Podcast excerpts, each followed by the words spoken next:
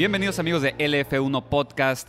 Esta semana comienza el Gran Premio de Imola. Este episodio va a ser de la previa justamente. Tenemos preguntas que nos hicieron llegar por nuestras redes, actualizaciones de Volkswagen y su introducción a, la Fórmula 1.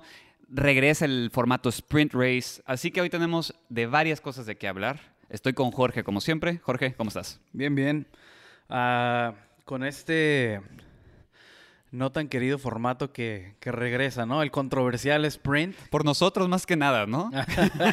Digo, sí, sí hubo gente que le gustó, Ajá. pero por lo general no, no fue como que el, el- el- no tuvo una bienvenida Mm. como que muy, muy aceptada Sí. en los fans.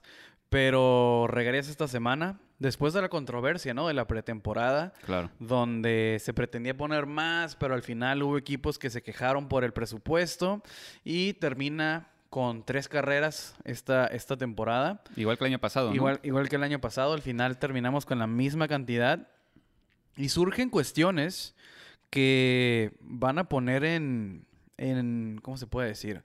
Como ah, el futuro de los sprint race o la Mm. cantidad de sprint race que puede Ok. haber en un año se puede ver limitada por las mismas eh, controversia o, o- o lo que gen- o lo que dijo Red Bull, Ferrari, Mercedes al traer como actualizaciones a sus monoplazas y Mm. decidir no eh, introducirlos en una semana de sprint. Sí, sí, sí. Y eso automáticamente genera la pregunta ah, si es bueno tener una excesiva cantidad de sprint races en un calendario de 22, 23 carreras Claro. donde necesitas constantemente estar Sí, sí, sí. desarrollando El, el monoplaza. Imagínate que 10 sean Sprint sprint, race. races, entonces en realidad solamente tienes 10 carreras para introducir actualizaciones. Claro, entonces, primer tema del podcast de hoy, las sprint races, ¿no? Exactamente. Imola va a regresar con el formato y como habíamos comentado el episodio pasado, esta carrera estaba planeada para que Red Bull y Mercedes Y Ferrari. y Ferrari trajera updates. Eh, Le urgen a Mercedes, a Red Bull le caerían muy bien esos upgrades, pero como bien acabas de decir, no los van a traer porque no tienen el tiempo para eh, ponerlos a prueba, ¿no? Hacerles eh, eh, todas estas pruebas de telemetría, ver qué también están funcionando, si te sirve para la carrera o no. No hay tiempo porque es práctica, una práctica quali, una práctica sprint, carrera. Exactamente. Entonces, como bien, como bien dices, los equipos se van a limitar a traer actualizaciones no tan dramáticas. Van a traer actualizaciones en el suelo, pero es algo que ya traen más calado, pues Sí. ya tienen, ya tienen mucha más información. Es lo que básicamente se han enfocado desde el nacimiento de estos monoplazas. Entonces es algo con el tiempo que van a tener que pueden absorber la telemetría suficiente. Pero otro tipo de actualizaciones ah, se van a esperar porque el formato que tiene el sprint race no les permite eh, absorber la suficiente información para decidir si, es, si esto es bueno o malo la actualización. Sí, sí, sí. Porque claro. muchas veces poner una actualización no genera lo que crees que podría pasar. Por ejemplo, la semana pasada con Max, el alerón de enfrente se lo terminó quedando Checo porque no le dio a Max la puesta a punta que él quería. Sí. Entonces Checo sí lo encontró. Entonces para uno funciona pero y al otro no, pero para eso están las prácticas, para Claro. que se den cuenta de ese de esa situación. Sí, que luego hay muchos factores que eh, no puedes replicar en los simuladores o que no puedes repli- replicar en el laboratorio cuando estás haciendo la parte, ¿no? Digamos, no sé, ir atrás de un carro, no sabes qué tan bien te va a responder el elemento hasta que estés físicamente detrás de un carro en la práctica, Y tienes tres horas para determinar si te sirve o no. en un formato normal. En un formato normal. Tienes práctica 1, práctica 2, práctica 3. Y con esa información haces la puesta a punta, haces el setup de tu carro para llegar a la quali. Claro. Porque una vez llegando a la quali, no puede, con, con ese setup que hiciste, no lo puedes modificar hacia el domingo. El famoso park firm. Exactamente. Ah, Cuando Entonces- escuchen park firm es de que no le puedes mover nada a tu carro. Exactamente. Entonces, ¿qué cambia este fin de semana? ¿Por qué no se introducen estas actualizaciones este fin de semana? Porque después de la primera práctica de tan solo una hora, tienes que hacer el setup para quali. Sí. Entonces se introduce el park firm. Y entonces a los equipos no les da la el suficiente tiempo para tener esta información e irse a quali. Entonces, se van a mejor ir por actualizaciones un poco más ligeras, algo que ya tengan mucho más desarrollado, que va a ser... Y no es tema menor, ¿eh? es, el- es, es- es el suelo del, del carro. Claro. Sí, es el, el- el- el tema de la temporada. ajá, pero lo demás lo van a dejar para la carrera que viene, que va a ser con un formato el que todos conocemos, Sí. FP1, 2, 3, cual y carrera. Sí, que de cierta manera también es muy importante porque están hablando de alerones, ¿no? Que es justamente cómo metes el, el- el- el- aire al suelo y cómo sacas el aire del suelo, ¿no? Entonces son factores eh, muy importantes, mientras que el suelo es la parte central. Ahora, regresando al tema, ¿no? De, de- de sprint en específico, eh, le quita, o, o más bien eh, desprestigia la sprint, ¿no? O sea, que no puedas usar tus upgrades en una, en una sprint, pues justamente como dices, ¿para qué vas a tener más si durante la temporada tienes que soltar updates o upgrades más bien y no los puedes no los puedes hacer test porque necesitas cumplir los caprichos de, de- eh, del- del Liberty Media, ¿no? Porque hay que ser honestos, Liberty Media es el que propone esto porque no teníamos tanto espectáculo. Hay que recordar que ese, es el nacimiento de las sprint races, ¿no? No teníamos suficiente espectáculo en temporadas pasadas, lo crean y en esta temporada que parece que ya tenemos espectáculo en todas las, este, todas las pistas, otra vez entra, solo son tres fechas, pero pues no sé si se debería quedar, o sea, siendo honestos, ¿no? Pues es, es, es el intento de, de la Fórmula 1 de darle al aficionado ah, más espectáculo todos los días, ¿no? Mm. Porque, por ejemplo, a alguien no le puede parecer emocionante ver dos horas de prácticas el viernes, porque Claro. eso es todo lo que hay. Claro. Es la práctica libre 1 y la práctica libre 2. Y en realidad no es algo competitivo, sino son todos los equipos ah, poniendo a prueba las actualizaciones que llevan determinada semana. Sí. Eh, poniendo a prueba el mismo motor. Alpine podría hacer simulaciones de carrera. Red Bull podría trabajar en, en- en simulaciones de quali Mm. todos los Mercedes estarían trabajando. Ah, esto es un supuesto, ¿verdad? No es, el- no es lo que literalmente hace cada uno, pero es más o menos, o sea, no es algo competitivo, sino son, son prácticas. Sí, tienen un Estás programa poniendo con ciertas pruebas que tienen que realizar. ¿no? Exactamente, muchas veces la gente se pregunta, ¿por qué Checo a veces queda tan abajo de Max en las prácticas? Porque tienen dos programas muy diferentes. Sí, sí, sí. Si cuando vas a, cuando quieres pon- este, poner a prueba la velocidad máxima del carro, pues vas a poner a max, ¿no? Y cuando quieres poner a prueba los neumáticos que se seleccionaron para este fin de semana, pues pones a hacer a Checo. Entonces cada uno tiene sus fuertes y lo pones a cada uno a, a- a probar diferentes estrategias. Claro. Entonces, por eso a veces no ves que Checo tiene el mejor tiempo del fin, del fin, no del fin de semana, sino del día, de la práctica, pero es porque el programa de Checo no era Sí, sí, sí. tener el mejor tiempo, sino era darle la información a Red Bull de que, ¿sabes qué? El neumático blanco me va a durar bien Ujú. 25, 35 vueltas. Entonces, eso era en realidad lo que Checo hizo durante la práctica 2 o la 3 o como sí, sea sí, que sí, esté el programa, pero no necesariamente va por la vuelta más rápida. Claro. Entonces, toda esta información es lo que se hace en prácticas libres, lo cual sí limita el sprint race. Mm. Porque en la práctica 1 ya tienes que ah, hacer el formato, el, el setup para la quali. Entonces, pues esto es más o menos lo que genera eh, la controversia, ¿no? Del sprint race, lo que posiblemente en un futuro sea tema de plática de, Sí. de no, te- no, no tener 10 carreras Claro. de sprint race, porque en teoría no sabemos, porque se puede modificar alguna regla, pues se podría modificar la regla del Park Ferme para quali y con eso solucionas el problema. Cierto. O posiblemente, ¿no? Pero algo así. Sí, sí, ah, sí. Podrías eh, mover eso, pero hasta ahorita no da el tiempo suficiente para tener los datos y ponerlos a prueba, poner y entonces, pues el, el- tema del sprint race ahorita son tres. La temporada que viene no hay nada firmado, se habla de seis, pero yo creo que seis sería el máximo, ¿no? Claro. Con las reglas de ahorita. Y con el calendario de veintitantas, ¿no? Ah, eso es otro, ese es otro tema interesante, nomás para repasarlo un poquito. Son 23 carreras en el, en el en el contrato este que firman todos los equipos donde se hacen las reglas, El Concord. el Concord Agreement, hay un máximo de 24 carreras. Así que hasta el 2025 Ujú. solamente puede haber 24 carreras. Estamos en 23, podría ser una más. Se introduce Vegas, entonces ahí están las 24. ya no le muevas. Porque, exact- bueno, no, porque se fue Rusia, Sí, entonces... sí, sí. O sea, ahí va a estar slot. jugándose, ¿no? Ahí, ahí va a estar jugando. Sí, sí, Ajá. sí. Oye, y regresando a Sprint, nosotros somos, este... No nos alientan las sprint races, por ponerlo de, de cierta manera.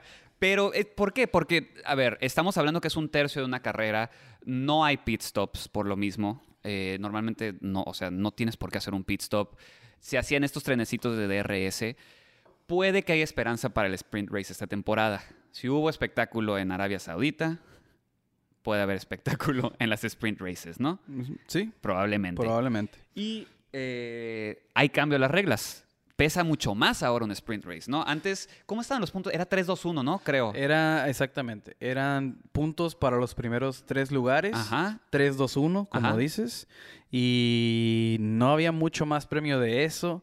Te quedabas con la pole position si ganabas la carrera, lo cual no era. Sí, como- con la estadística dices, ¿no? Ajá, o sea, la estadística de la pole position le que, se la quedaba quien ganaba la carrera, Sí. cuando en realidad no es. Son cosas muy diferentes, Ajá, una carrera y un pole sprint. position es la vuelta más rápida. Exactamente. No quien ganó una carrera. Sí, sí, sí. Entonces, se corrigen cosas como esta este año y pues, ¿por qué no repasarlo, no? Va. Ahorita el, el formato de sprint race que se viene para Imola.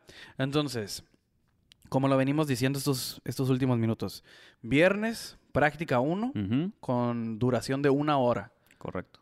Y después, el mismo viernes, es la quali. El formato viejo, como lo conocemos, que es Q1, Q2 y Q3 Sí, una hora de con duración. duración, a- salvo banderas rojas, Exacto. también es de una hora. Entonces, el viernes así queda, ¿no? FP1 y la quali con el formato que todos conocemos. Pasamos a sábado, práctica libre 2, Ajá. una hora también.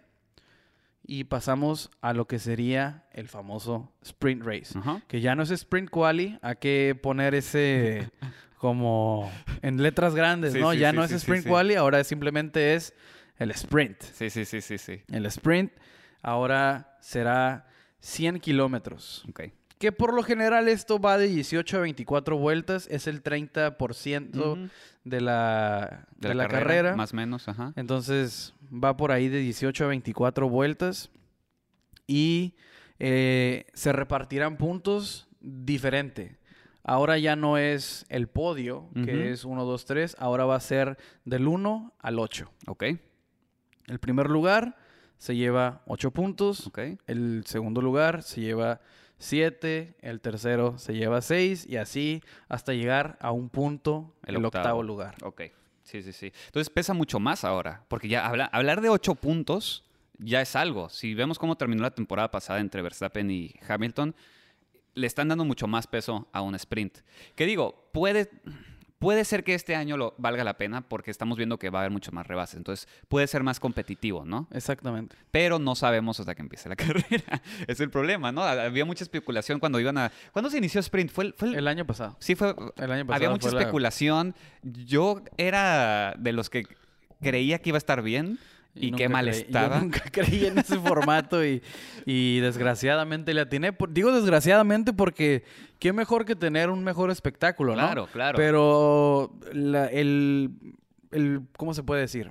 Las regulaciones técnicas de los monoplazas el año pasado no daban para, para generar gran espectáculo en, en- en una cantidad tan limitada de sí. vueltas. Sí, porque eran, era- esa temporada estábamos muy apegados a lo que pasaba en pits y todo ese tipo de cosas. ¿no? Exactamente. Este año, con estas tres primeras carreras, sí me da un poquito más de esperanza Mm, porque he visto más rebases, he visto que corren más de cerca. sí. Y se les y hay un incentivo extra que son los puntos. Sí. El octavo lugar puede conseguir un punto. Que digo, imagínate, si Aston Martin en la carre- en las carreras no puede conseguir ninguno, pero en las sprint va a conseguir uno, dos o tres puntos Claro. que algo loco pase. O sea, para equipos como ellos puede ser un gran fin de semana el sprint. Entonces podré- pode- podemos a lo mejor esperar que no creo, pues la verdad, Aston Martin. pero podríamos esperar locuras así, ¿no? Sí, claro, claro. Entonces, esto cambia, es, es, esto es lo que va a cambiar de, un- de un año a otro. Eh, habrá más puntos para el... Bueno, como el incentivo, ¿no? Sí, sí, sí. O sea, tendrá más... Peso. Ajá, más peso, tendrá más como motivación para los equipos que saben que no le pueden ganar ahorita, hablando, de, la- hablando del presente. O sea, ¿qué motivación tienen los equipos de Mercedes para abajo? Claro. Porque el podio lo más seguro se lo van a llevar entre Sí, 1, sí, 2 sí. y 3. Exacto. Entonces, del 4 para abajo ya nadie se llevaba nada y ahorita sí hay algo más por lo por cual sí, sí, competir en tan una limitada cantidad de, de vueltas. Entonces, pues digo, eso puede motivar a los pilotos a, a correr en el sprint, ¿no? Exactamente. Justamente eh, un, un amigo nuestro de, de redes, el Mox El Mundo, nos había preguntado, ¿no? ¿Qué habíamos pensado de, de, de las sprints, si nos gustan o no? Pues espero que eso haya respondido tu pregunta. No nos gustan, pero puede cambiar nuestra opinión esta Mm. temporada. Eh, creo que así lo podemos resumir, ¿no? Sí, sí, la verdad, sí. O sea, his- lo que he visto históricamente de, de las sprint races no me gusta. Sí, Creo exactamente. que es un formato que no funcionó. Ujú, exactamente. Pero esta nueva generación, estas nuevas reglas de aerodinámica podrían cambiar la opinión. Exactamente. Bueno, creo que con eso cerramos el tema de sprint races. Y hay que pasar a un tema muy interesante, de hecho, eh, involucra a toda la, la familia Volkswagen, a Aston Martin, ¿no? Eh, parece que Aston Martin y Audi ahí están, podrían estar en pláticas, digo, no están en pláticas ahorita, pero Austin, eh, perdón, Audi está interesado, ¿no? En, en Austin Martin, en, en- en- en- Sí. Austin Martin. ¿eh? Austin Martin, en Aston Martin, perdón. Eh, sí, la, el, el chisme se desarrolla, ¿no? Ajá, Porque la última vez que platicamos de Porsche y Audi, sí. platicamos de la no probable, de la improbable situación de que Audi llegara a adquirir McLaren. Correcto, correcto. Eso se, eso, eso, eh, ese- esa información se actualiza. Ah, McLaren definitivamente no está dispuesto a, a venderse. Que es completamente comprensible, ¿no? Es il- y sensato. y sensato, exacto. O sea, y qué bueno, la verdad, qué bueno que no. Y entonces, para aclarar, Mercedes, perdón, Audi va por todas, ¿no? Mm. Audi quiere un equipo Sí. y quiere su propio motor. Ok. No quiere motor Porsche, no quiere motor Mercedes, no quiere motor Honda. Quiere ser Audi y ellos desarrollar su propia unidad de poder. Ok. Porsche va como proveedor de unidades de poder. Sí. Entonces, Porsche no quiere Porsche F1 Team. Porsche solamente quiere involucrarse con un equipo el más, el, el- el que más se postula para este es Red Bull. Sí, sería Red Bull Porsche, ¿no? Ah, F1, Red algo Bull así. Porsche, eso parece ser que una vez que la FIA determine las reglas para las nuevas unidades de poder en el 2026, 6, 26. en ajá. el 2026, pero la decisión la van a tomar mucho antes, ¿no? Claro. Pero cuando la FIA determine, ¿sabes qué? Estas son las reglas, estas son las Sí, características, sí, sí. que por lo que lo que más esperan es que se elimine el MGUH, el MGUH, Sí, sí, sí. porque iba a decir, eh, porque también hay el MGUK. Ah, no, Sí. que se elimine el MGUH. Ajá. Una vez que se deshaga del MGUH, entonces ah, yo- el Volkswagen con sus estas dos marcas eh, tomarán la decisión de si van a entrar o no. Y Audi justamente está hablando de comprar un equipo, ¿verdad? No está hablando de meter un equipo como lo está haciendo este Andretti. Ah, sí, eh, no, ah, Andretti, es que los dos van por el... Porque recuerda, Andretti había dicho, bueno, Ajá, sí, es Hace que hay como dos, dos hay dos maneras de entrar Exactamente. y cada equipo está quiere usar una de las dos opciones. Ajá. Andretti quiere, quiere, quiere pagar los 200 quiere pagar, millones y ser el onceavo equipo, ¿no? O sea, Andretti ha de tener una cuenta de banco impresionante porque quiere literalmente pagar todas las... ¿Cómo decirle? El cover para entrar a. Fórmula 1, ¿no? Sí, que son sí. cantidades de más de 200 millones de dólares. Eh, nada más el, el, el- y nada el más en permisito entrar. para entrar. Nada exacto. más en entrar. Los costos de operación es extra. Exacto. Pero esa es la manera que es legal de entrar a Fórmula 1 Ujú. ahorita con las regulaciones del presente. Esa es la manera en la que quiere entrar Andretti. Sí. De la manera en la que quiere entrar Aston Martin es la segunda Audi, pues. opción, eh, perdón, Audi, la manera en la que quiere entrar Audi es la segunda opción que es adquirir una franquicia. Y ¿Qué no es franquicia, es una marca, ¿no? Claro, que ya claro. está dentro del- de la Fórmula 1, como por muchos años Mm. lo han hecho muchos equipos. Sí, sí, sí. porque Red Bull antes se llamaba Jaguar. Claro.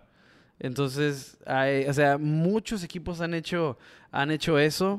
Ah, el único que ha sido siempre, por ejemplo, Ferrari, Williams, son equipos que siempre han estado Sí, ahí. El mismo Aston Martin era. Aston Martin era Racing Point, luego era Fo- Force India, antes era ah, Skyper y luego era eh, mil cosas. Sí, sí, sí, eh, se van- Jordan. Ah, Exactamente, los orígenes. Sí, o sea, siempre es, es muy común que en la Fórmula 1 pase eso. Minardi, Toro Rosso, ahorita Alfa Tauri. Entonces, Exactamente. los, la- las, los equipos va- se van morfando, ¿no? Como van, van cambiando. Pero eso es, eso es otra manera de entrar, que es la más común. Y esa es la manera que quiere Audi. Y, y se platicaba de, de- por, lo, por lo general, la manera más fácil es agarrar un equipo en problemas. Claro. Y estaban viendo la posibilidad de McLaren, pero eso se ha descartado. Sí, sí, sí. Se ha descartado. Y ahora se habla de Sauber y de Aston Martin.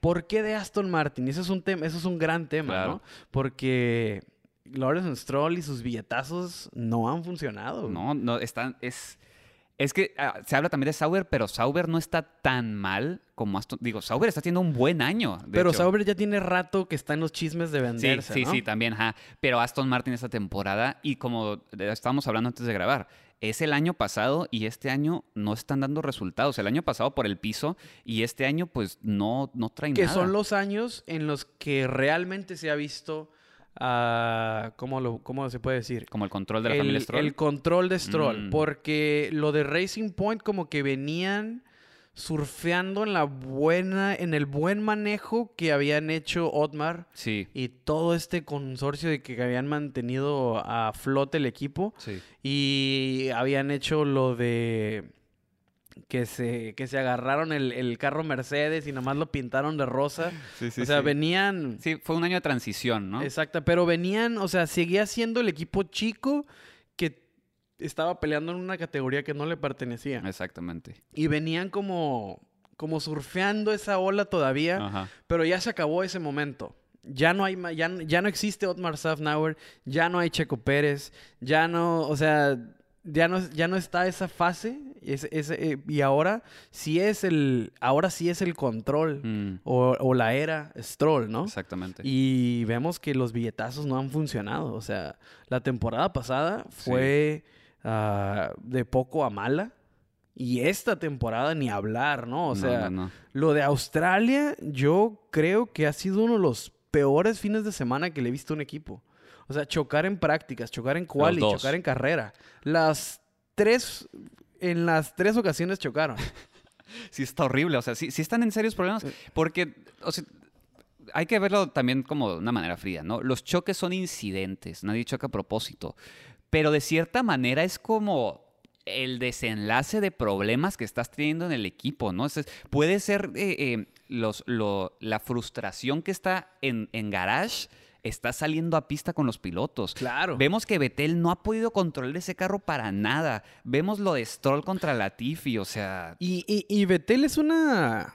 Se, con- se convirtió en una persona que ya no es tan expresiva en el radio. Sí. Porque antes sí era, era más como... No Mm. sé, como tenía más... Era una, pers- una persona... Una personalidad más fuerte. Un poco más Verstappen. No tanto como Verstappen, pero un poco más. por ahí, Exacto. ¿no? Porque había algo con que competir. Ahorita lo de... Lo de... Lo de Betel...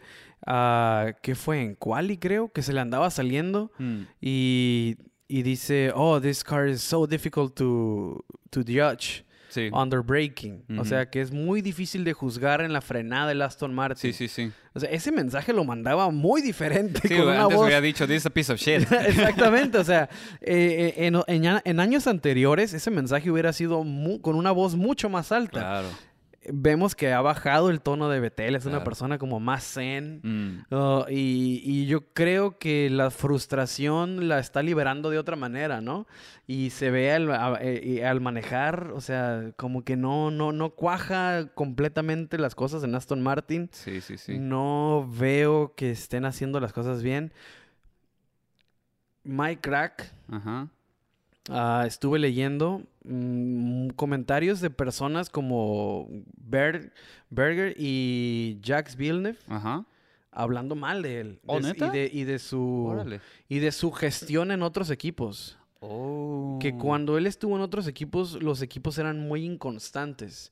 Cuando estuvo en BMW, Ajá. que era un equipo que nunca fue como, ya ni decir Mercedes, ¿no? Que no fue como un Red Bull, que tuvo cuatro grandes años, ¿no? Que Sí. era un poderío, o sea, que bajo la gestión de él, ningún equipo ha sido como que completamente constante. Sí, sí, sí. Entonces, eso es una característica de los Que, equipos. que ya no es de- coincidencia, ¿no? Si todos los equipos que has dirigido Ajá. han sido inconstantes, pues es que hay algo en la dirección.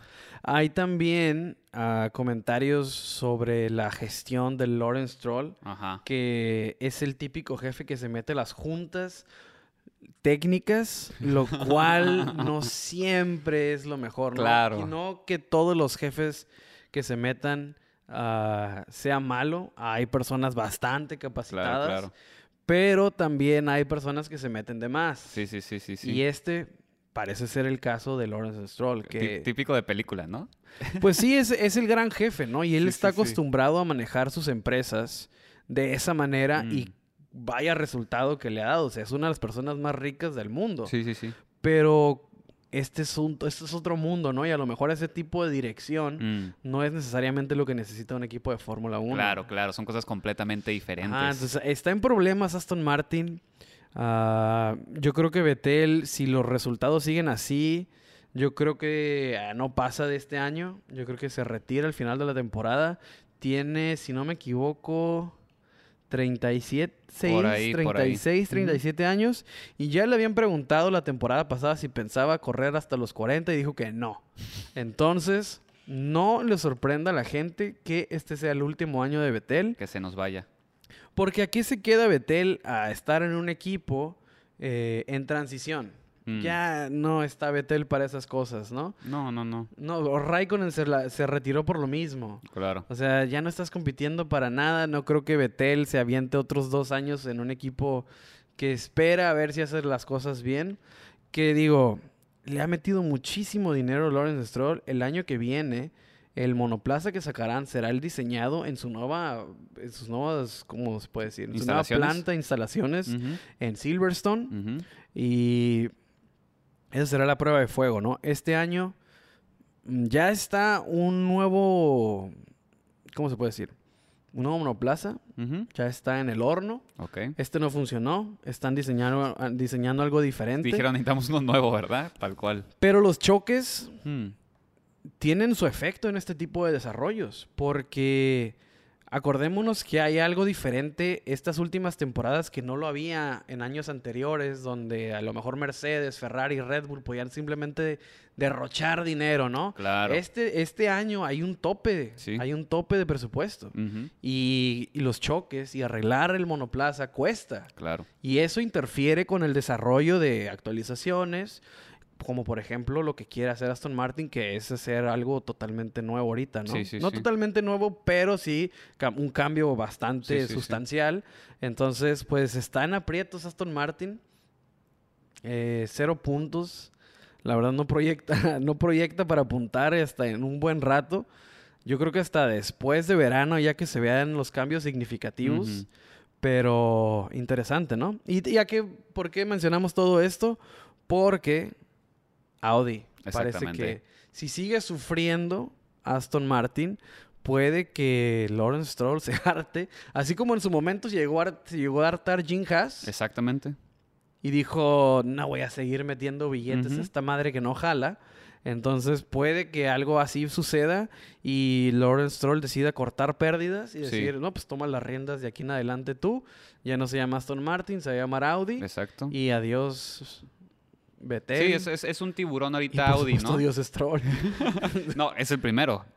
Sí. Tiene más probabilidad de sobrevivir Vettel al cambio que, que Stroll. Que es su 100%. Sí, sí, sí. Sí, ahorita Audi es un tiburón que está debajo del agua buscando a, a un nadador que Está en pláticas, esté perdido. está en pláticas con muchos equipos, pero también esperando la- las reglas que va a introducir la FIA. Una vez que la Mm. FIA sea clara con, con las características de la nueva unidad de poder, Sí. ya podremos ver ahora sí si Porsche y Audi se animan. Ok. Que estaría bueno, la verdad, ¿no? Estaría muy bueno eh, tener un onceavo equipo.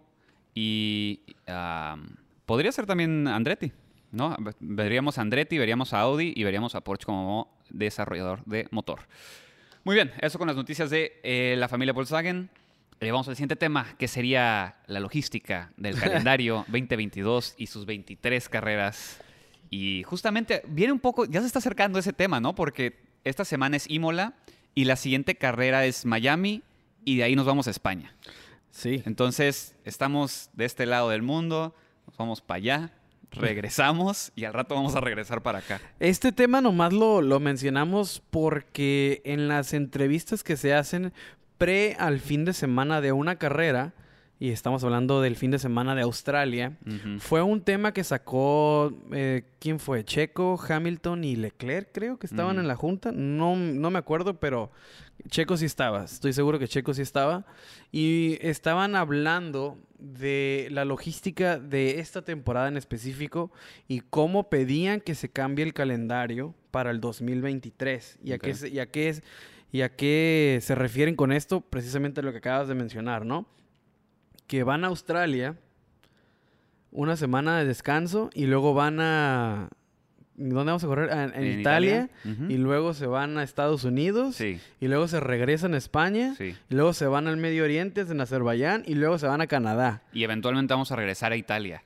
Entonces, Entonces que no hay un...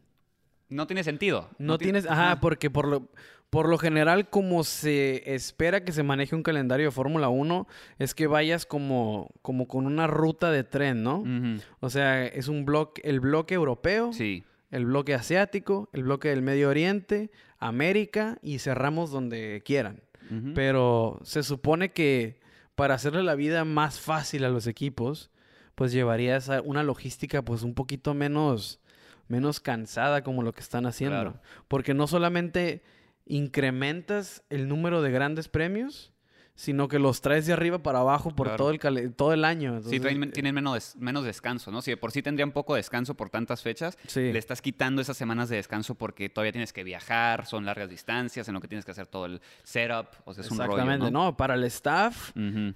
Quitar y poner el circo, o sea, el camión, armarlo, desarmarlo y mandarlo al siguiente país, es un desmadre. Sí, sí, sí, sí, sí. Entonces, o sea, si hay, por ejemplo, sigo dos, tres ingenieros o, o- o staff de equipos de Fórmula 1 y sí, so- eh, te platican como, pues, detalladamente, si se podría decir así, cómo es el fin de semana para alguien del staff y sí es bastante pesado, ¿eh? Sí, no ven a sus familias en, por semanas, ¿no? Exactamente, por semanas los que tienen familia no las pueden ver y pueden ser horarios, por ejemplo, ahí no es como que lonche y de 9 a 5, así, Sí, no, sí, sí, son sí. horarios de, 12 de horas, 12, 13, 14 sí, sí, hasta sí, 16 horas al día pueden ser los horarios ahí. Claro. O sea, es el trabajo que mucha gente quisiera, pero sí es una jor- sí son jornadas bastante pesadas.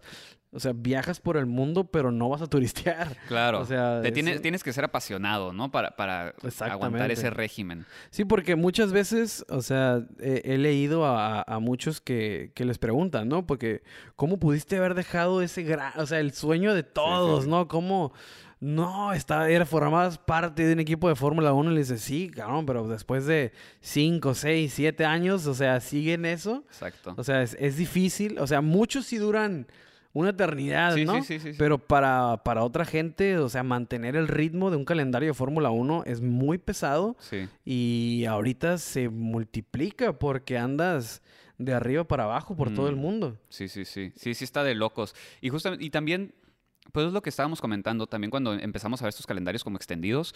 El, el- el margen de error en los equipos se hace más grande. Los accidentes son más probables que pasen porque la gente está más cansada, eh, son más cosas que tienen que hacer, están más dispersos mentalmente, traen más jet lag en general. Entonces, Exacto. estás, estás arriesgando en sí la integridad de los pilotos, eh, la seguridad en pits, muchas cosas que, que, que- que estás poniendo en riesgo solo por tener más fechas. Que en realidad no creo que necesitemos más fechas, ¿no? Este, No, son- ya son suficientes. Ajá, digo, está, está bien chido tener casi Fórmula 1 casi todas las semanas, pero, o sea, también no son robots.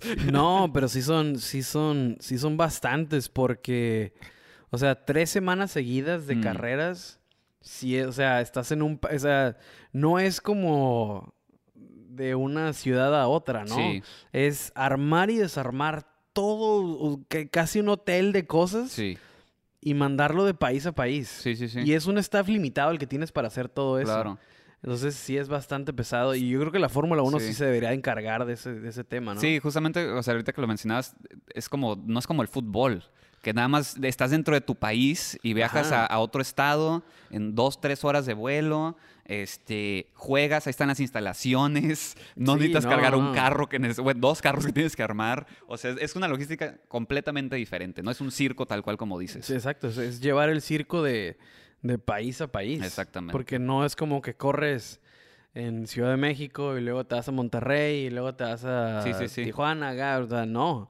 O sea, vas de México y luego te vas a Brasil. Sí, sí, sí. O sea, son, son, dis- son distancias Arabia Saudita. consideradas. Y sí, de Brasil y luego al Medio Oriente. O sea, y- o sea, imagínate. Claro. Pero, ajá, ese fue un tema que salió el fin de semana pasado con Ajá. los pilotos.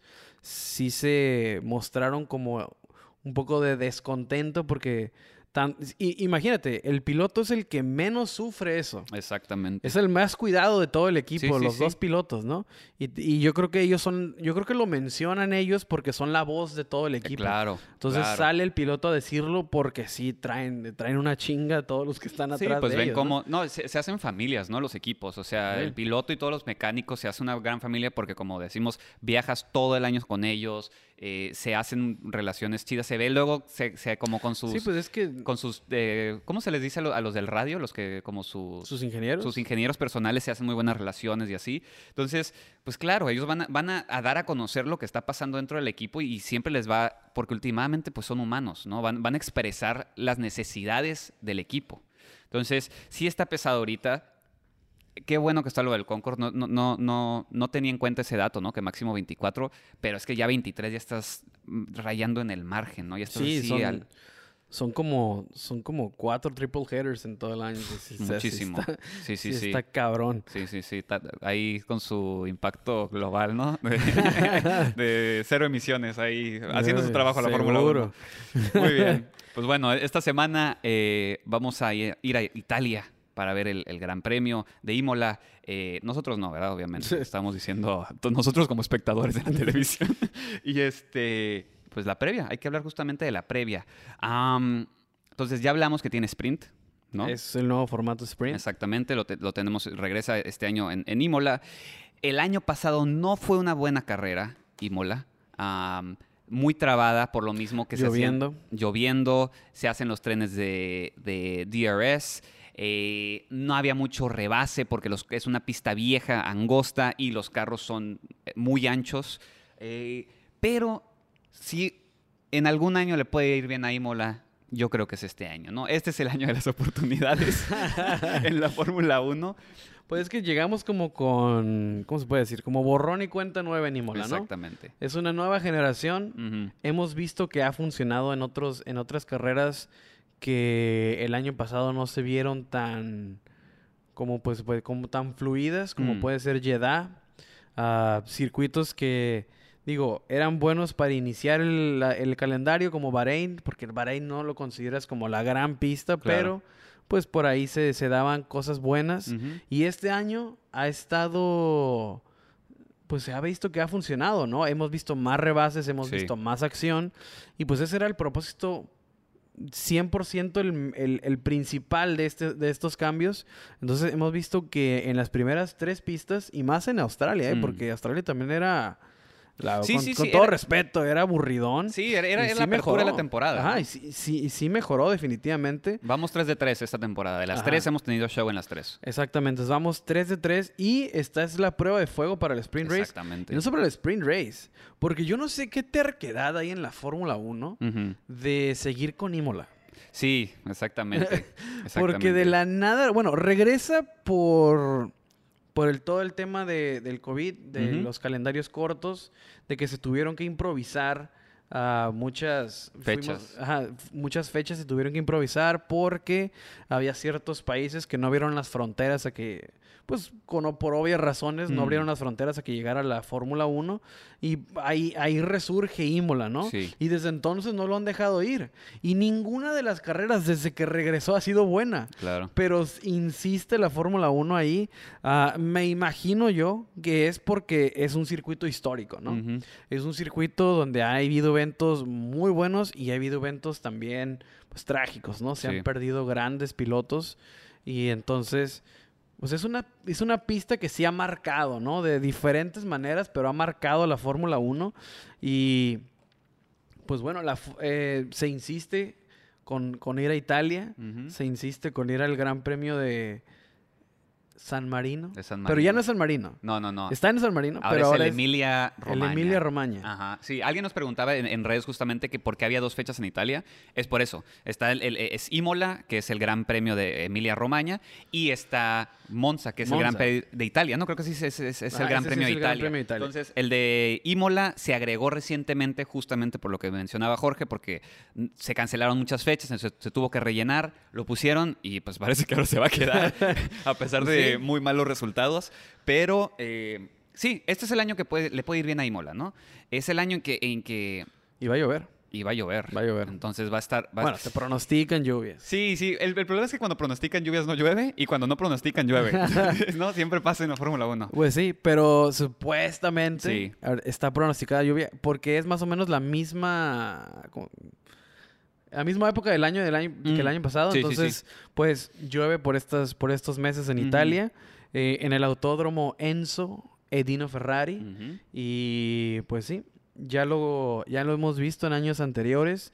Es un circuito, como dices tú, es un circuito eh, histórico, es un circuito no tan abierto como Exacto. los nuevos que hemos que hemos estado viendo, que sí les dan el espacio así cabrón para que estos monstruos de carros pues puedan tener libertad al rebasar. Sí. Este es un circuito un poquito más conservador, por decirle de alguna manera Sí. donde sí la pista va a estar un poquito más limitada.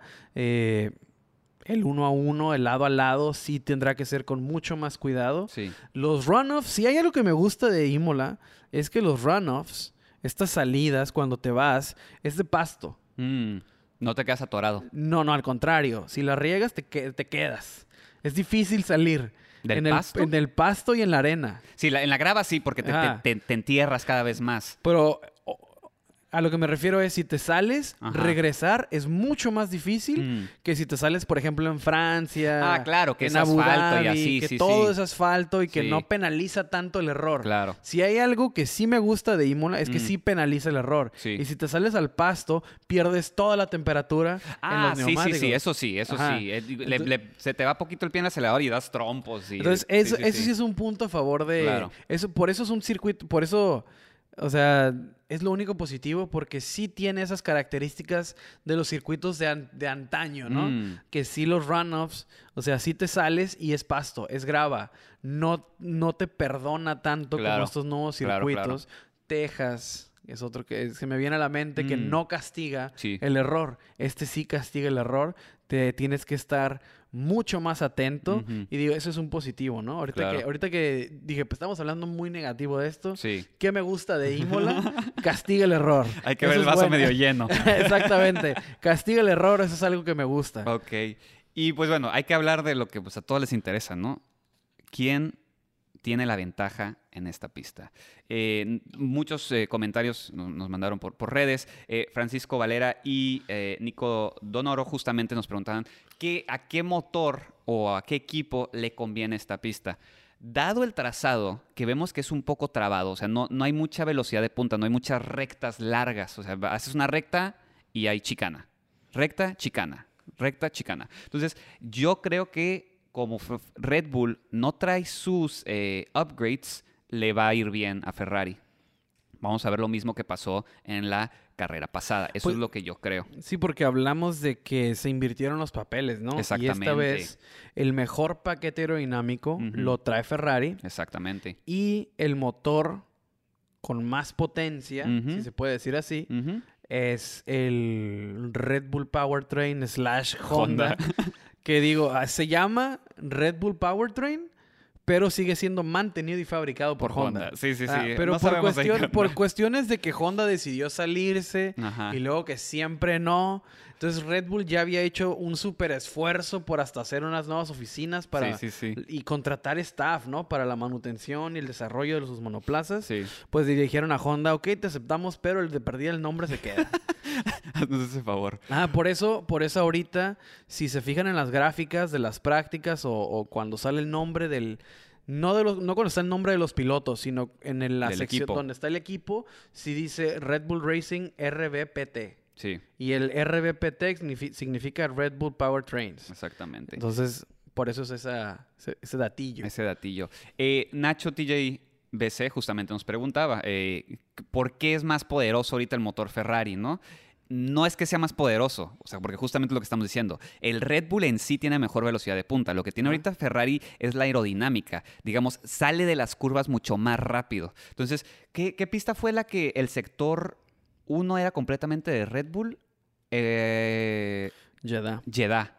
Y también Bahrein. El Sí. sector 3 siempre ha sido mejor para Ferrari. Ajá, exactamente, por justamente eso. Es una sección, una sección de la pista son, es velocidad de punta, otra sección son muchas eh, frenadas. Entonces, si tiene muchas frenadas la pista, le va a convenir a Ferrari. Hasta ahorita, ¿no? Hablando ahorita como están los carros, sin ninguna actualización. Si es de velocidad de punta, como Spa, por ejemplo, probablemente le va a convenir a Red Bull.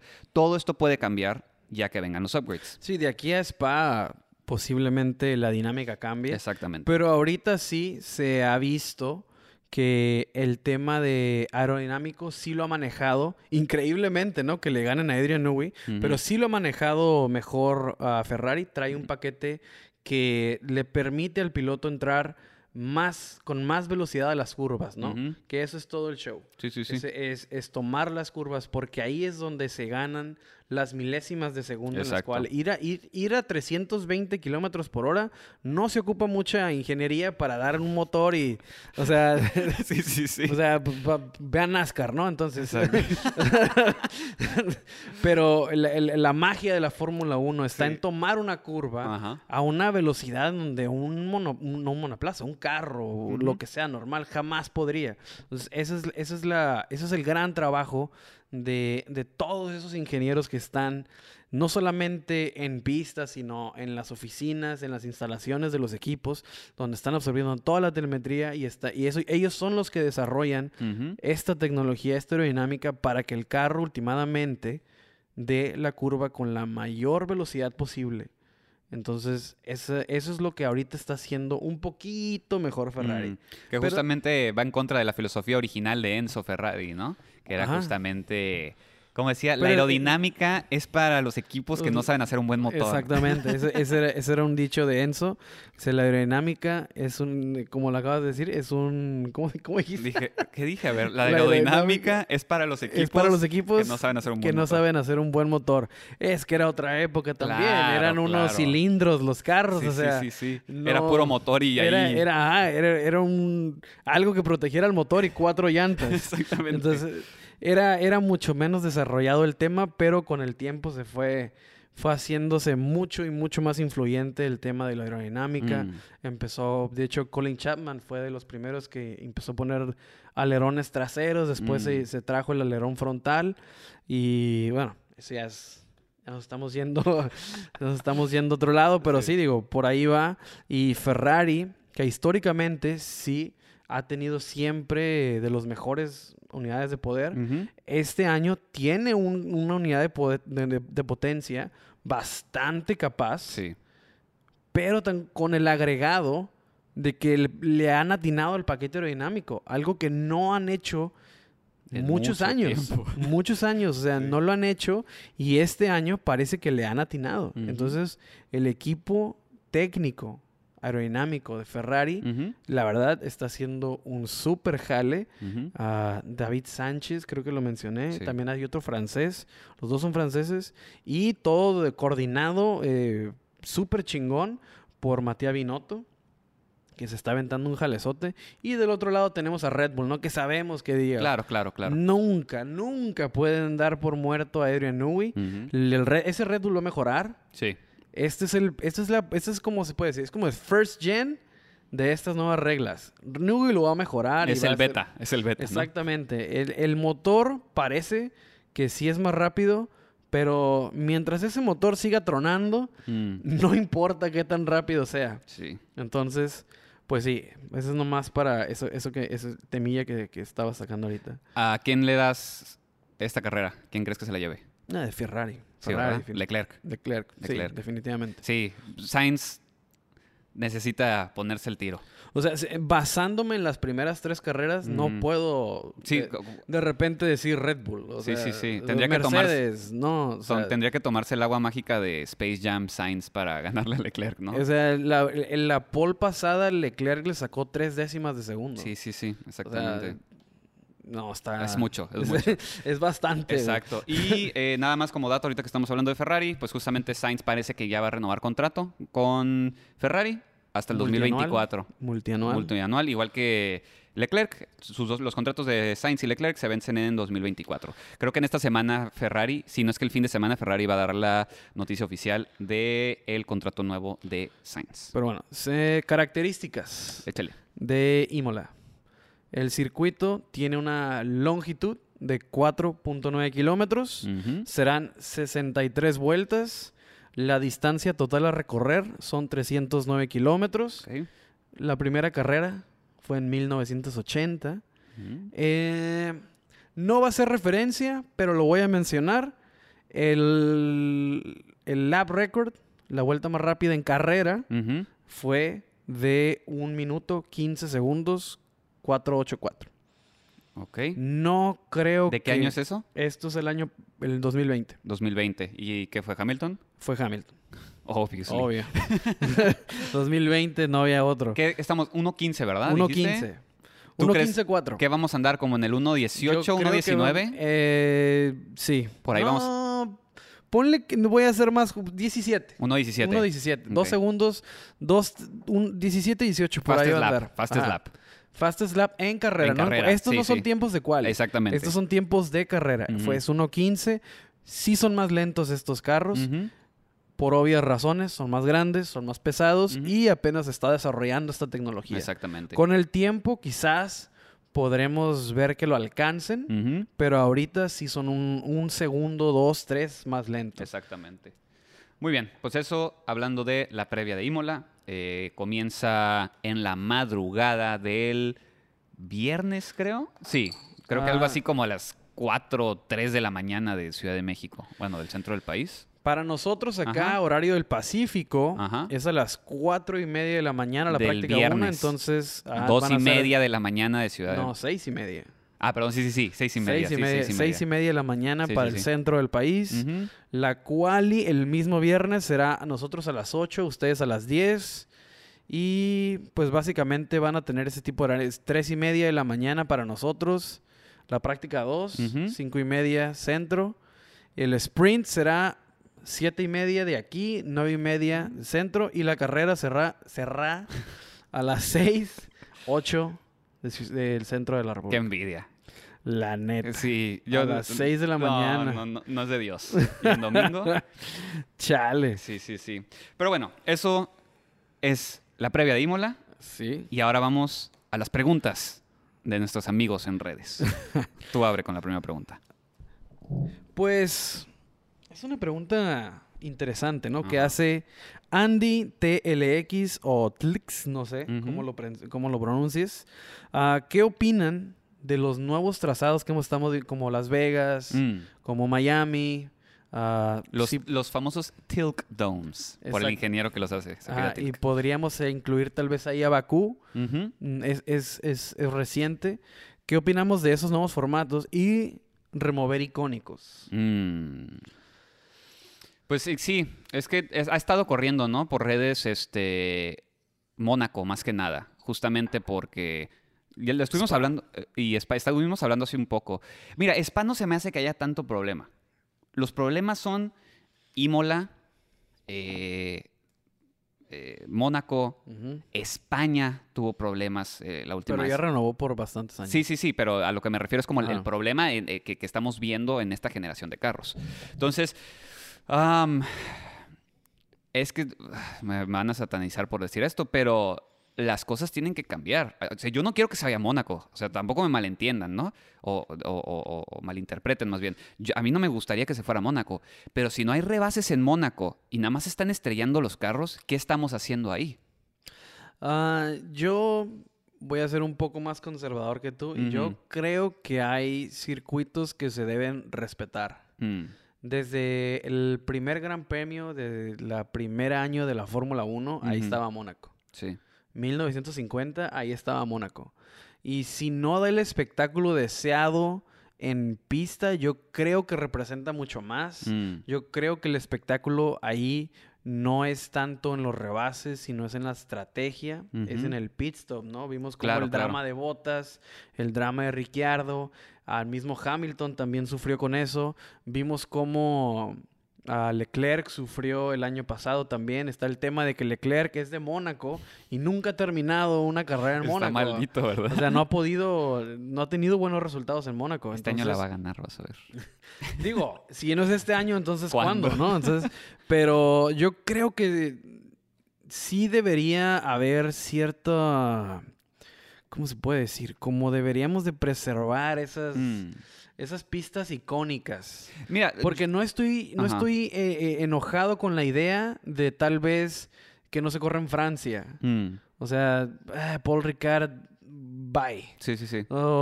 Con la idea de San Marino, con Mm. Imola. Es una pista icónica en la Fórmula 1, pero no estaría molesto Claro. con la idea de que se vaya. Lo que sí me molestaría, 100%, Mm. es que de repente, digamos, no hay Spa. O sea, porque Sí. Spa cumple con todas las características para hacer un buen espectáculo. No, es un carrerón. Es una pista larguísima. Sí, sí, sí. No hay por qué, o sea, fuera de temas extra que ya serían económicos. Ajá. No hay sí tema me- ahí, no hay tema me- con sí Spa. me- sí me molestaría que se fuera, se fuera Spa. a Mónaco yo creo que es un tema más de preservar algo de... Porque si te alejas... Esto, es un- esto ya es totalmente romántico, es una opinión, Mm. ¿no? Yo creo que si te alejas de lo que... De las bases de lo que era la Fórmula 1, Sí. podríamos... Ya vamos a empezar a modificar cosas que no deberían empezar a modificarse. Mm. Mira, yo no creo que vayan a quitar Mónaco. La neta, se me hace muy cabrón que quiten Es un Mónaco. mega show, aparte. Sí, sí, sí. Es el, es el glamour de la Fórmula Es el- 1. Es, es- el, es- la noche de gala Exacto, de la, la- Fórmula es- 1. Es la semana donde están los yates. y Ajá, los sí, sí, sí, multimillonarios. sí, Llegan, sí. llegan celebridades de todos lados, ¿no? A, esa, Sí. a esa carrera. O sea, no se va a ir Mónaco. Eso, eso ténganlo por seguro. No se va a ir Mónaco. Pero no es la mejor pista para la generación de carros de ahorita. No. Y ya tiene muchos años que no. Pero se sigue generando Sí, la misma expectativa cada que vas a Mónaco. sí. O sea, el show sí se ha como, ¿cómo puedo cómo decirlo? Sí ha ido en, Declive. a la baja, en Mm. declive, año tras año, ¿eh? Mm, O sea, cada vez vemos menos y menos rebases. Claro. Este año, por el tema del nuevo paquete aerodinámico, podría suponerse que sí se va a prestar para más, pero son más grandes y más anchos. Entonces, es el mismo tema, o sea, lo que te favorece termina siendo una limitante en- en esta pista en sí, sí, sí, sí, específico. sí, claro, claro. Porque es muy angosta. Ajá. Y no hay cómo hacerla más ancha. Exacto. O sea, porque está literalmente en medio de la ciudad. No puedes hacer más grande la carretera. Claro. Entonces, yo creo que Mónaco se mantendrá por el simple hecho de ser Mónaco. Deberían hacer, ¿sabes qué deberían hacer Mónaco? Un carro específico y que todos tuvieran el mismo carro, nada más para esa fecha. ¿Sabes? Digo, sería algo radical, pero si, si, si definitivamente quieres ver rebases, yo creo que solamente así. Claro. Porque lo platicábamos antes, ¿no? Mm. O sea, no se van a hacer más chicos en, en los siguientes cinco años. No. No se van a hacer más Exacto. chicos. Entonces, yo creo que el, el- el tema de Mónaco sería por el puro prestigio, ¿no? Que le trae la. Fórmula 1. Es la noche de gala de la Fórmula 1. Es el día en que los millonarios derrochan ahí. Y por el tema de sacar los icónicos, yo sí estaría en contra de Mónaco, de Spa, de lo que es característico de la Fórmula 1. Sí. Ah, algunas otras pistas que se consideran icónicas tal vez no lo sean para todos. Entonces sí hay cosas que tienen que cambiar. Claro. Pero yo creo que hay cierto, hay como dos, tres, yo sí, creo son muy pocas las que... Porque. Hungría tiene muchísimo tiempo, pero ¿lo considerarías icónico? No, No lo creo. exacto. Ah, el mismo España, yo pedí que le cortaran la cabeza a ese gran, ese gran premio. O sea, ojalá España tuviera otra, otra. Tenían la de Valencia, que era el Gran Premio de Europa, sí, que sí, también era muy mala. Entonces, digo, tal vez España sea muy buena este Mm. año, no sabemos. Pero en las generaciones pasadas sí sufrían muchas pistas, ¿no? Exactamente. Vimos que Australia lo logró, entonces España yo creo que está en la conversación. Sí, sí, sí, puede, que, puede que mejore. Eh, pero sí. Ah, de las nuevas, pues mira, es eh, para un, esos ya son temas políticos, económicos. Hacer un nuevo, hacer un nuevo autódromo es ya te estás metiendo con impuestos de la gente, Sí. con inversión privada. Ah, eso ya es tema de cada país. Es Claro. muy difícil. ¿Qué opino? Pues si lo vas a hacer como Bakú, adelante. Si lo vas a hacer como Jeddah, mejor no. Sí, circuitos de calle, ¿no? Es lo que, lo que es el pues es futuro. que, es, es es que los nuevos, salvo Miami, Ujú. son de calle. Sí. O sea, Las Vegas es en la calle, Bakú Claro. es en la calle. Entonces, Jeddah es en la calle. O sea, Ujú. parece pista, pero no, es en la calle. Singapur es Singapur es en la en calle. ¿verdad? Sí, sí, Pero sí. ese ya tiene, bueno, sí, ya tiene rato. Sí, ya tiene ratito, ya tiene ratito. Ya tiene rato Singapur, pero, ajá, o sea, no... Es, es- hacer un autódromo es, es, es muy difícil. Solamente en países grandísimos y con un presupuesto enorme, Claro. como lo estaba en su... Bueno, ya no sé la verdad qué va a pasar con el Gran Premio de San Petersburgo, pero estaban armando ese. China se habla de que Ah, quiere claro. armar ah, un segundo Gran Premio en, Sí. en el- en este país. Ah, solamente economías así, ¿no? Sí, sí, sí. Si no, ya sí, para- sí, si no, ¿dónde lo haces? ¿De dónde sacas el dinero? O sea, pues sí, porque hacer una pista en México, se habla de Cancún, y no me gusta, o sea, ya dejen, dejen a los manglares ahí, chingado, ¿qué? O sea, ¿Qué les hicieron ustedes? vas a Cancún a la playa, no a las pistas, Claro, o sea, Claro. bueno, eso es un tema personal, ¿no? Pero no, no, no. sí, a mí sí, no se me hace... Pero es válido, porque si ya tenemos pistas en el mundo, tenemos muchísimas, ¿por qué tenemos que seguir haciendo más pistas? O sea, es- es un punto súper válido. Y tenemos tantas ciudades que se pueden prestar para carreras. O sea, ¿por qué no? Nueva York. Y de hecho Nueva York estuvo en la conversación. Podrías hacer una pista en Nueva York. Fue Brooklyn Ajá. y era callejero. Exactamente. Ni siquiera Nueva York quiso hacer una pista. Ajá. Hizo una pista callejera y era en Brooklyn, Sí, Nueva sí, York. sí. Entonces, Este, el de la Indy, ¿cómo se llama este? Um, en Texas. ¿Nashville? No me acuerdo. ah, ¿El Cota? No, no, no, no, no. Que hacen en la ciudad. Lo hizo este. Oh, el que corre, el que ganó Pato. Simón. ¿Cómo No se sé- llama? No sé cómo se llama, pero es en Texas. Sí, no sé si es. Aus- Creo que es Austin. Creo, que, es, creo que es Austin. Es de ciudad. Se suben Sí. al puente y luego regresan por el mismo puente. O sea, está, está bien chingón. Sí. Entonces, O sea, hay maneras de, de hacerlo entretenido. Exacto. Vimos que Bakú le ha atinado. Dos, tres carreras han sido emocionantes. sí. Ah, no sabremos cómo va. Puede que las ve. El trazado se ve que lo hicieron para presumir el, la apuesta a punta. Mm. Porque no es un trazado muy técnico, ¿no? Y para ya terminar con el tema, el- ¿qué opino de los nuevos?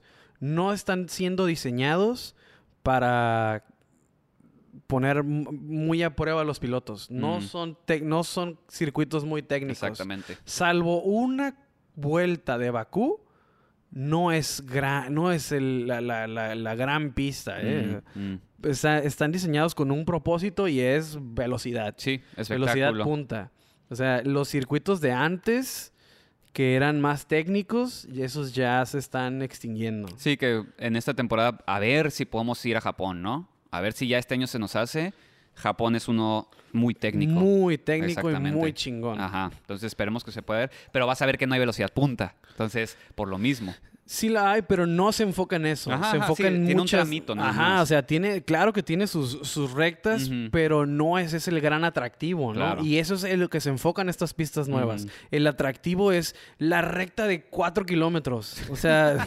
Sí, sí, sí, nada más pone el pie hasta el fondo y irte Exactamente, o sea, no es, es el, el- el espectáculo, a mi forma de ver, no Mm. se hace así. Claro. Yo creo que sí hay que ponerle algo más de técnico, pero pues sí, al ver la pista de Las Vegas, vemos que no se están enfocando necesariamente en eso. Claro. Eh, al- a Australia le quitaron la chicana que hacía, o sea, le quitó tecnicismo al- a, la, a la pista y sí obtuvimos más show, pero sí es una pista más fácil de manejar. Claro. Y no lo digo yo, lo dijeron los pilotos. Es más rápida, pero no tiene ese- esa frenada. grado de dificultad. Exactamente.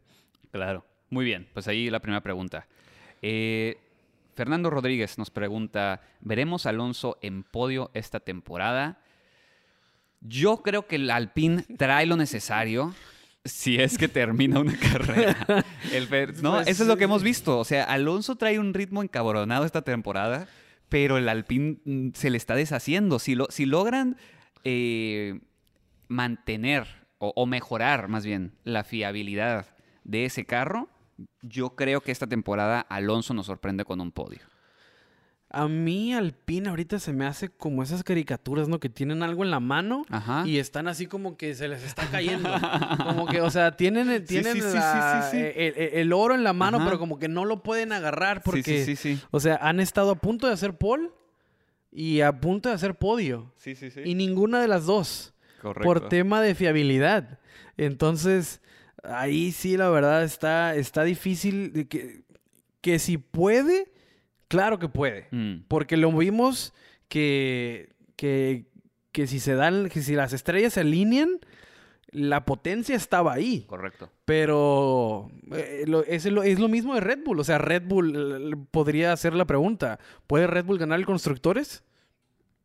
Pues, Si, si puede terminar Max las carreras, a lo mejor. Claro. Pero, o sea, ahí ya es un tema de fiabilidad Mm, y esos son más difíciles de solucionar que los aerodinámicos. exactamente. Sí, porque el aerodinámico es nada más modificas un poco la pieza, ya sabes dónde está fallando, tienes toda la telemetría. El motor, no puedes rehacer un motor en una Así de temporada. fácil, mira. Mercedes no tiene un buen carro. Exacto. Ya se subió dos veces al podio. Ujú. Exactamente. Alpine se supone que debió, debió haber tenido la posibilidad y la Ajá. fiabilidad no le ha permitido. Max ha sufrido esta temporada como no habíamos visto que sufriera antes. Sí. Entonces, primero hay que solucionar los temas de fiabilidad y después hablamos de podios de Alonso. Sí. Que te digo, si se alinean las estrellas, yo creo que Alpine va más rápido, va rápido esta temporada. Sí.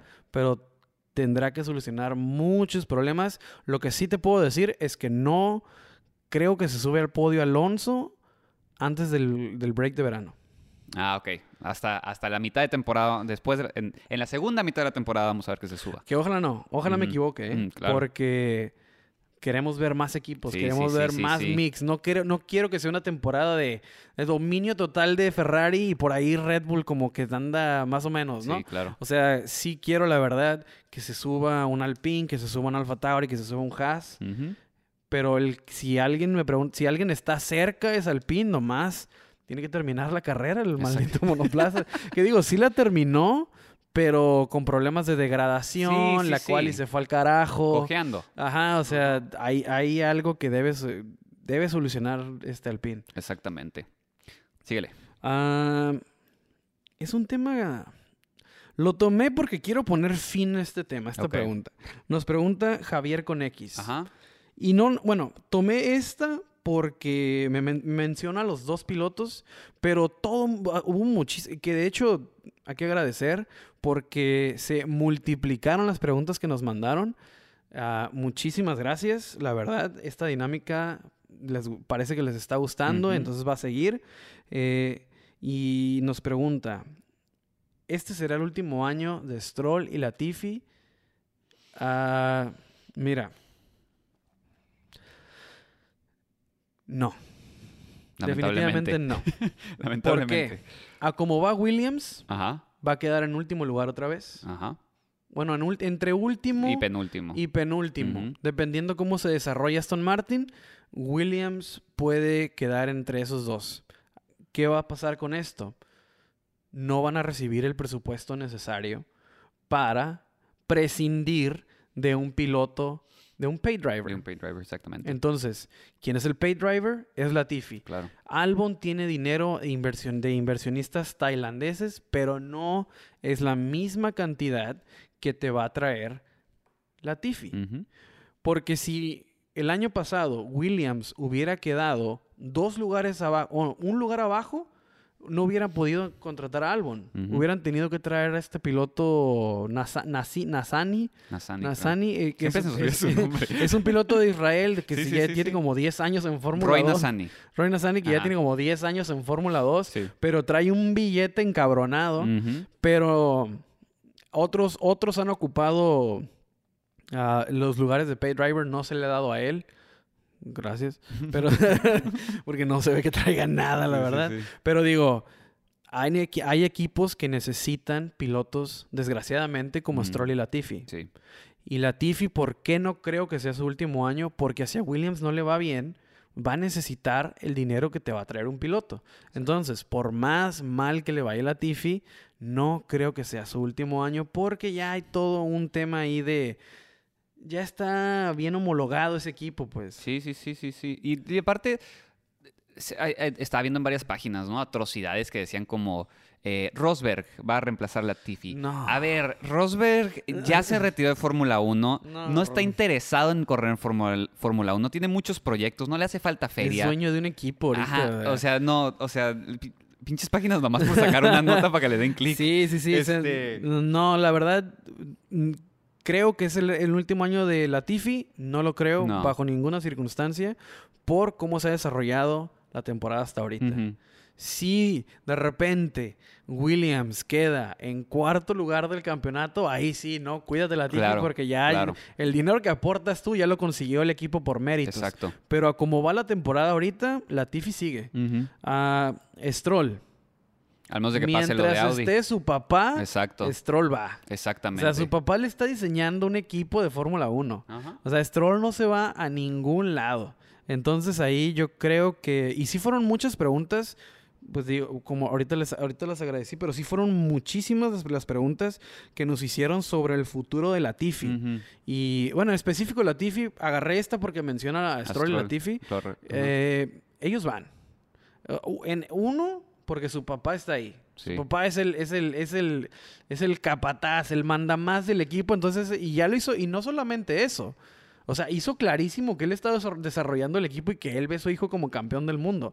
O sea, delusional. pero, pero eso, pero, o sea, ahí, así está la De dinámica del equi- comprometido. de comprometido. Mm. Le- de Latifi, si Williams sigue con este paso, no. O sea, que diga, sigue. Porque claro, claro, claro. no van a conseguir el... el- el- Los fondos para reemplazarlo. los pa- exactamente. Con los fondos, con una parte de los fondos, Mm. pudieron no tener dos pay drivers y poder agarrar un piloto como Albon que te da Claro. un poco más. Pero si siguen así, van a necesitar de un pay driver. Sí, sí, sí. Y ese ya está ahí. Claro. Y pues sí, es la triste realidad. Eh, vamos a pasar a Checo. Checo. Y tú tienes también unas preguntas de Checo, entonces ahorita podemos hacer así una mezcolanza. Eh, nos pregunta Eladio MX, ¿creen que Pérez eh, termine arriba de Russell y Hamilton, o sea, arriba de los Mercedes esta temporada? Si no es esta temporada, no sé cuándo sea. Eh, se ve muy fuerte el Red Bull en comparación al Mercedes. Y Checo ha empezado una temporada increíble. O sea, hay que ser honestos. Checo tiene un inicio de temporada que no hemos visto en mucho tiempo o quizás nunca. O sea, cómo está arrancando, cómo le está yendo en, en, en, en quali. Este es el año de Checo, ¿no? Creo que tú tenías este, justamente más preguntas que nos hicieron acerca de Checo. Sí. Diga, para contestar esa, por pura... ¿Cómo se puede decir?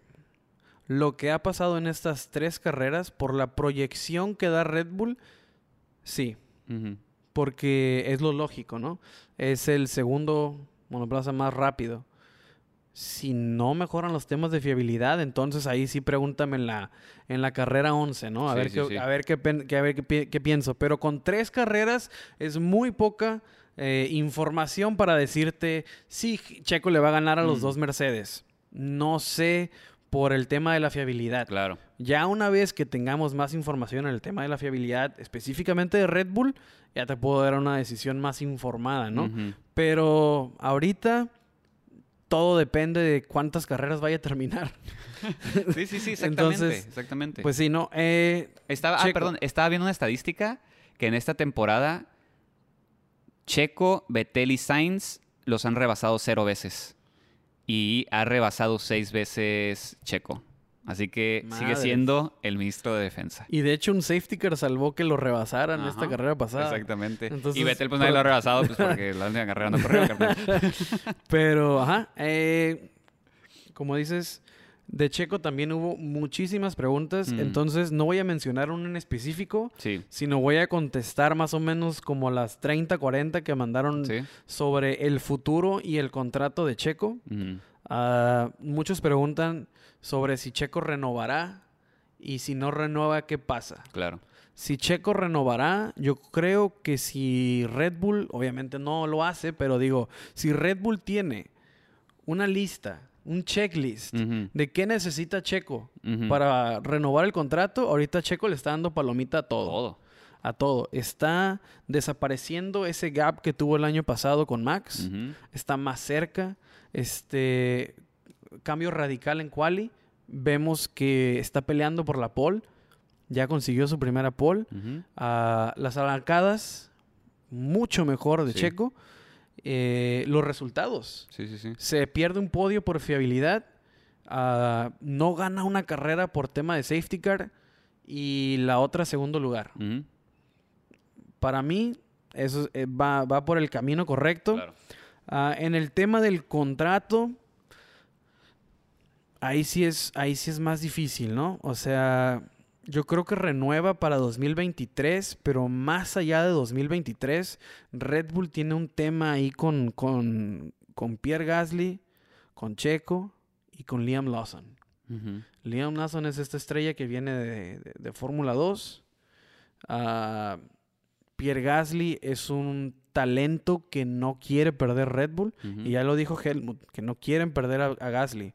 Entonces hay que tener eso en cuenta para pensar en Checo en 2024. Ujú. Si firma un contrato multianual, no significa que en 2024 correrá con Red Bull. Claro. Porque al firmar con Red Bull puedes cor- correr con Alfa Tauri también. Exactamente.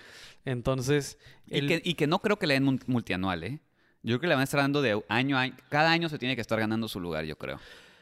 tal vez, tal vez, yo creo que Red Bull sí puede, eh, al, al darle un contrato multianual a Checo, pueden subir a Gasly y no dejar el equipo con Yuki y alguien más. Claro. Sí, sí, sí. O sea, puede ser Checo Mm. eh, quien salve a Alfa Tauri. Sí, que no se venga abajo completamente el equipo, ¿no? Exactamente. Ah, pero eso es un supuesto 100%. Yo creo, yo sí espero la verdad que sea un multianual con Red Bull, pero el tema de Gasly sí es algo que tenemos que estar atentos, porque el contrato de Gasly se vence en el 2023. Ok. Lo único que podría salvar a Gasly, si es que no se le da el contrato con Red Bull, es que entre Audi o entre Andretti en el 2024. Ujú. porque se liberan dos asientos y va a entrar o llámese Colton Herta y alguien más o alguien un, un veterano y alguien más entonces se libera un asiento para él ser tal vez o el mismo Gasly irse a Andretti Audi Sí, sí, y sí. él ser el número uno de ese equipo Claro. que eso es básicamente lo que él quiere entonces el tema de Checo yo creo que renueva lo más sensato para Red Bull ahorita es un año, Sí, sí, sí. pero no le sorprende un contrato multianual. También puede beneficiarse Red Bull por eso. Y si no lo firma, hay alguien que nos preguntó también ahí, si no firma, se retira Checo. Mm, Está difícil. Yo, Yo- creo que no. Yo creo que se pasa una o dos temporadas por ahí en esos equipos de atrás. acaba de firmar con una empresa de publicidad muy importante también. Entonces, yo creo, como dices, ah, incluso si ve gris el futuro con Red Bull, puede que no sea Gasly, sino Checo quien se, postule Audi, ¿no? para Andretti, para Audi, estos que están como en... Que no suena descabellado. Colton, Herta y Checo. Ajá. O sea, ahí tienes la dupla. equipo tienes- latinoamericano. Bueno, latinoamericano y americano. Ajá, o sea, pero es, es la dupla que quieres. El joven que necesita experiencia y el veterano que te va a estar guiando. Exactamente. Entonces, y ahí sí sería como un año o dos de Checo siendo el número uno. Claro. Entonces, eh, por ahí puede que Checo se anime, ¿no? A irse a otro equipo ah, dos años después de estar con siendo el segundo lugar de Max. Claro. Porque eso siempre va a ser. O sea, eso. Porque también había unas preguntas, ¿no? Que si. Que si pues Checo puede ser campeón del mundo o si Checo puede ser el número uno de Red Bull. No va a pasar. Muy difícil. O sea, Checo no va a ser el número uno de, de Red Bull, al menos de que algo le pase a Max. Max tiene un contrato hasta el 2028. Exactamente. Hasta, así, ajá. Es el Ajá. contrato más largo, ¿no? Creo Es el que. contrato sí, más sí. longevo ahorita Ajá. en la Fórmula 1. Sí, sí, sí, sí. Hasta el 2028 está Max. O sea, si en alguien puso su dinero Red Bull, fue en Max. Sí, Eso está clarísimo. El contrato del Charles Leclerc también es como hasta el 25. Ujú. Entonces, si Creo que es 24. 24, Sí. ajá. Sí, pero lo firmó hace Pero dos años. Exactamente. Ajá. O sea, fue un contrato en su momento también muy largo el de Sí. Ferrari con Leclerc. Entonces son dos equipos que tienen bien claro quién es el número uno. sí, Si Sainz puso en cuestión quién será el número uno es por su actuación del año pasado. claro. Pero Ferrari ya lo había determinado. Ujú. Eso ya, o sea, el tema. Ferrari ya lo hemos discutido, no Sí, voy sí, a sí, entrar sí, en sí. eso, pero digo, eso es, es porque Fer- es porque Sainz sembró la duda. Claro. No porque Ferrari no haya decidido que Charles Leclerc iba a ser el sí, número sí, uno. sí. Pero sí, lo, lo veo, lo veo, uh, que me encantaría. Mm, Me encantaría que Checo fuera el número uno. Sí. Eh, Lo veo muy Sí, difícil. no entró a Red Bull por eso. Lo único que puede postular a Checo como el número uno esta temporada es que definitivamente el monoplaza de Max se siga descomponiendo al grado de que esté completamente fuera de la matemática en la tabla de, de pilotos. Sí, que no tenga otra que- Red Bull. Ajá, de que diga, o sea, Red Bull tiene que echar todo con Checo porque Exacto. tuvo la fortuna de terminar más carreras que Max. Pero eso es un gran supuesto. Sí, o sea, sí, sería muy... Eso, eso lo verías tal vez en un equipo de, de atrás, ¿no? Que les llegara a pasar eso. Sí. no pasa eso en Red Bull, no pasa eso en Ferrari. así, en- solamente en, en extremas circunstancias Ajá. como esas, puedo ver a Checo Como número uno. como número uno. Pero sí, o Ajá. sea, difícil, difícil. Sí, sí, sí. ¿Tienes otra pregunta por ahí? Porque yo ya no tengo. Ah, creo que la respondimos hace rato. Ajá. Tú también la, el, tú agarraste, ¿no? La del Mox el mundo. Sí, sí, sí, sí. La de los sprint race que sí nos Ah, gustaban. Fue, lo, sí, lo o tratamos sea, durante el tema. No. Ah, por ahorita no. Para ser concisos, no, no, Hasta- no, no nos gusta. Hasta ver qué pasa este fin de semana, ¿no? Eh, ¿Algo más que quieras agregar al capítulo de hoy? Ah, saludos para Dave.orm. Ah, sí, que le claro. mandáramos saludos. Fuerte abrazo. Y nada, te digo, la mayoría de las preguntas sí están muy, muy parecidas. Yo creo Mm. que englobamos como 20, 30 preguntas. Ujú. Pero. ah, ah, saludo para Franco99 López. Ok. Hasta, saludos hasta Argentina. Gracias por escucharnos. Al buen Arch también, nuestro compa. Eh, a todos ustedes, de hecho, eh, muchísimas gracias por todas las sí, preguntas, la verdad, la, cantidad, de- la cantidad de preguntas que nos mandaron esta semana sí, Sí, sí, sí, fue sí. mucho más que la semana pasada. Entonces, exacto. Un fuerte abrazo a cada uno gracias. de ustedes. Y pues bueno, creo que con eso vamos a cerrar el episodio de hoy, episodio número 88.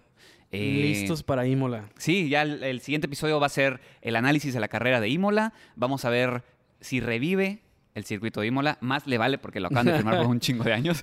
Así que Y sí, vamos la- a la- que sí. veamos si la confianza que le otorga la Fórmula Ajá. 1 es por algo, ¿no? Exactamente. es digna. Entonces, pues sí, Perfecto. cerramos así el episodio. Muy bien, amigos.